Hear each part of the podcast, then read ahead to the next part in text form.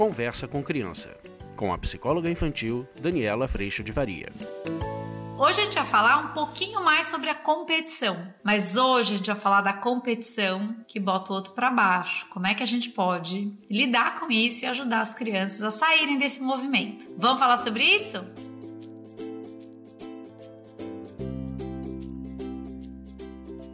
Olha só, hoje a gente vai falar sobre esse tema que é um pouco difícil, porque muitas vezes nós adultos, a gente sente esse mal-estar da competição, que nada mais é do que as crianças usando desse mecanismo para uma comparação para que elas se sintam melhor. Já viu isso acontecer? É aquela cena, né, que a criança fala: "Eu faço tal coisa". Você não. Pro irmão, pra irmã, pro primo, pra prima, pro amigo. Eu tenho tal coisa. Você não. Eu consigo tal coisa. Você não. Já viu isso acontecer? E é bastante comum, até porque essa criança nesse processo de desenvolvimento está encontrando os seus referenciais. O ponto é, a gente precisa botar esse referencial no lugar certo. Porque é muito comum acontecer da gente fazer uso. Eu ponho a gente porque é a gente mesmo, né? Às vezes você quer se sentir melhor, você vai usar da comparação, que não deixa de ser uma competição com quem tá pior do que você. E às vezes você pode se sentir péssimo exatamente porque você bota o seu referencial em alguém melhor do que você. Por isso, esse processo ele é um processo que raramente vai chegar na responsabilidade, no melhor possível, na humildade, num bom valor. Ele tende a exatamente ou eu precisar competir e vencer o outro para me sentir bem, ou quando eu perco do outro, eu realmente me sinto mal. E aí o referencial está no outro. O outro é que me baliza, é que me localiza.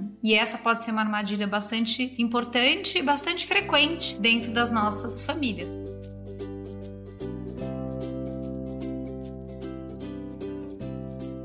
Principalmente se a gente tem mais de um filho. Um tem um temperamento, outro tem outro temperamento, um tem mais habilidade em tal coisa, outro tem mais habilidade em outra coisa. Cada um, dentro de um espaço de competição, pode usar dessas habilidades e dessas características e do próprio temperamento para criar esse movimento em busca de algo. Eu vou dizer para vocês, o que, que essa criança, ou mesmo a gente, quando faz isso, está buscando? Normalmente isso parte desse lugar de vazio que nos constitui, esse lugar de tentar suprir essa necessidade de sermos amados, reconhecidos, valorizados e pertencermos. Muitas vezes está absolutamente relacionado com a autoimagem, como que eu quero me ver, como eu quero me perceber, como eu preciso ser para que eu tenha valor e como que o outro precisa me ver para que eu tenha valor. Tudo isso está acontecendo nessa história. Como é que a gente pode lidar com essa competição que sempre bota alguém para baixo, para alguém para cima e vice-versa? Como é que a gente pode, enquanto pais, ajudar nesse processo? A gente tem trabalhado muito lá no curso exatamente essas ferramentas com os irmãos, porque é importante a gente conhecer os temperamentos, o nosso papel, para que a gente não entre como juiz e principalmente entender como é que os nossos botões são apertados nesse processo de competição, por exemplo.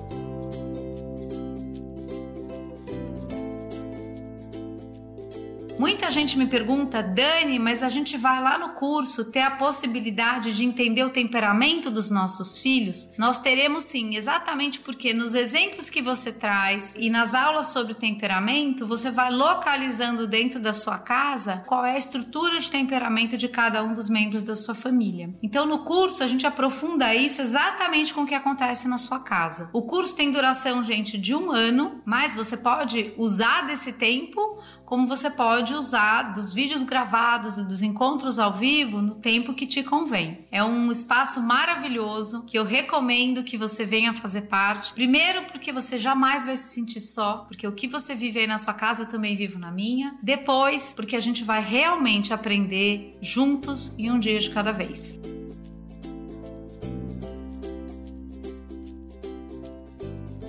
Então, falando da história da competição, a hora que a gente percebe que há necessidade de reconhecimento, amor, valor e pertencimento, a gente pode olhar o quanto essa ferramenta é uma ferramenta que diz muito mais sobre uma necessidade daquele que diz isso do que do outro com quem eu me comparo. comparar, competir, diz muito mais da necessidade daquele que entra para essa competição, porque está em busca de valor, amor, reconhecimento e pertencimento. Às vezes isso vai contar até de uma insegurança nossa nesses momentos e das crianças também, quando também conta a respeito de onde é que eu tô me balizando, como é que eu tô entendendo o meu valor. E isso é muito importante para a gente perceber enquanto pais. Então, quando a gente vê um filho se comparando, competindo nessa competitividade e para que eu seja bom você precisa ser ruim. E quando a gente vê essa dinâmica acontecendo entre os nossos filhos, é bom a gente acender uma luz amarela. E por quê? Porque a necessidade das crianças está sendo dita através desse comportamento. Qual é a necessidade? Há provavelmente uma insegurança a respeito do valor, do amor, do reconhecimento e do pertencimento, porque há uma conexão sendo feita entre a minha performance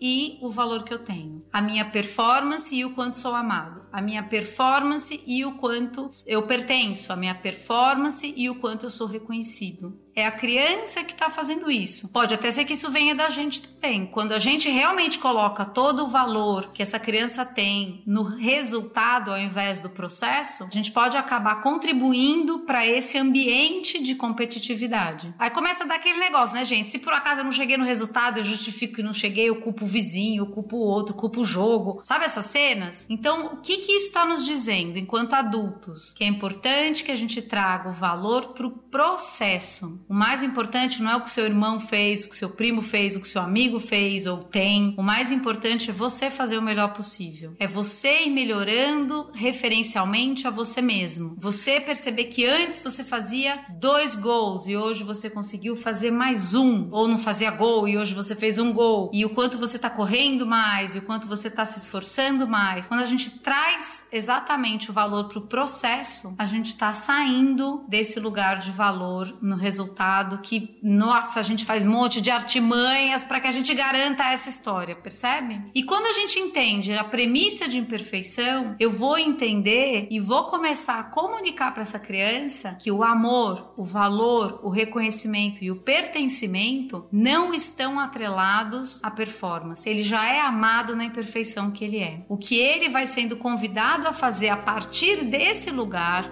é o melhor possível.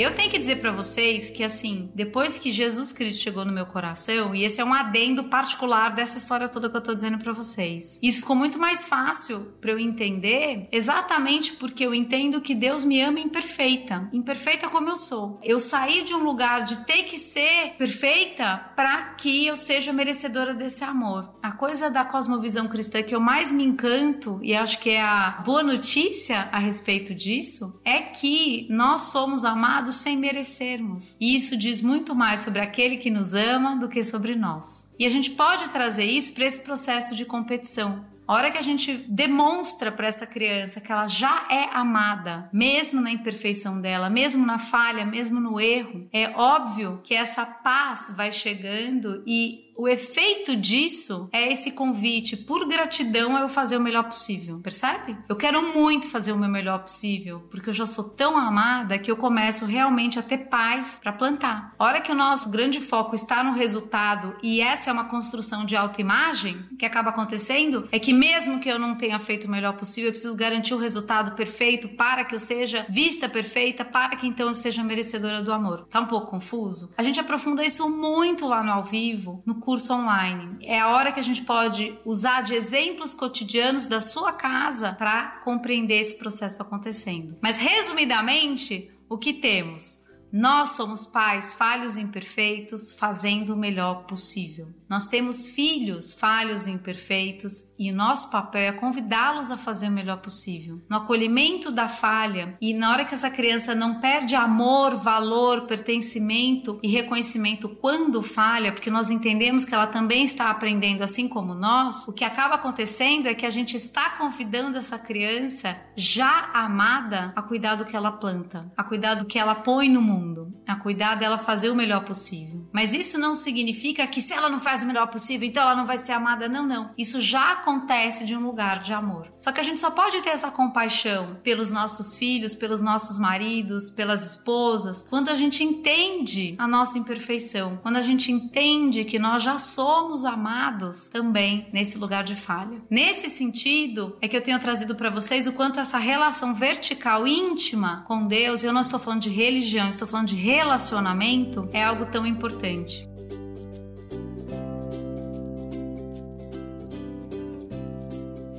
Viktor Frankl foi alguém que criou a logoterapia dentro da psicologia. E ele passou por um processo muito forte de toda essa desconstrução da autoimagem, do que ele reconhecia como identidade. E ele traz algo muito especial, que é nesse relacionamento vertical de supra-sentido com Deus, ele traz exatamente o quanto essa sustentação nesse supra-sentido é capaz de trazer nesse amor o nosso valor, mesmo na nossa condição humana de hoje falhos. Então, o que eu tô querendo trazer isso para vocês? Na prática, nossos filhos estão se comparando ou competindo no sentido da diminuição do valor do outro para que eu me engrandeça? A gente vai receber esse alerta de que está havendo sim uma insegurança do amor ou o amor está sendo colocado num lugar de performance e de resultado. A gente precisa rever como é que a gente está encontrando essas crianças e a gente tem a possibilidade de dizer para essa criança: eu te amo mesmo você falhando. O que eu espero, o que eu te convido a fazer é o seu melhor possível. Sabe por quê? Porque eu, como seu pai, sua mãe, eu também falho. E eu sei que eu também sou muito amado dessa forma. E o que eu sou convidado a fazer é o meu melhor possível. Aprendendo todos os dias, com a humildade de quem não sabe tudo, a gente pode seguir em frente. Então, se isso está acontecendo lá aí na sua casa, observe toda essa dinâmica, observe onde está colocado o valor. Traga o amor para que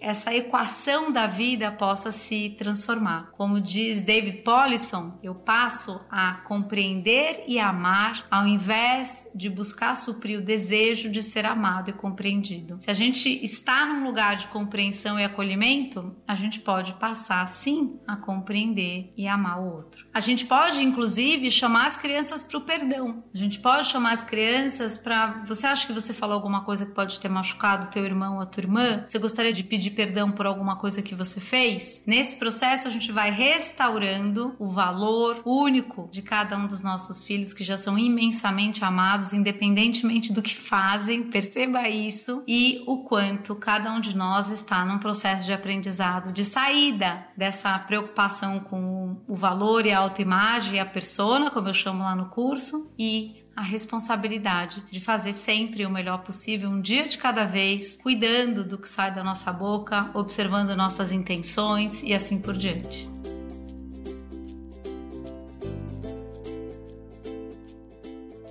Um beijo, eu agradeço muito a Deus no meu coração por todo o amor que chegou, mesmo sem eu merecer, e agradeço muito a tua presença aqui. A gente se vê na próxima. Tchau! Você acabou de ouvir Conversa com Criança, com a psicóloga infantil Daniela Freixo de Faria. Mande seu e-mail para conversa@danielafaria.com.br.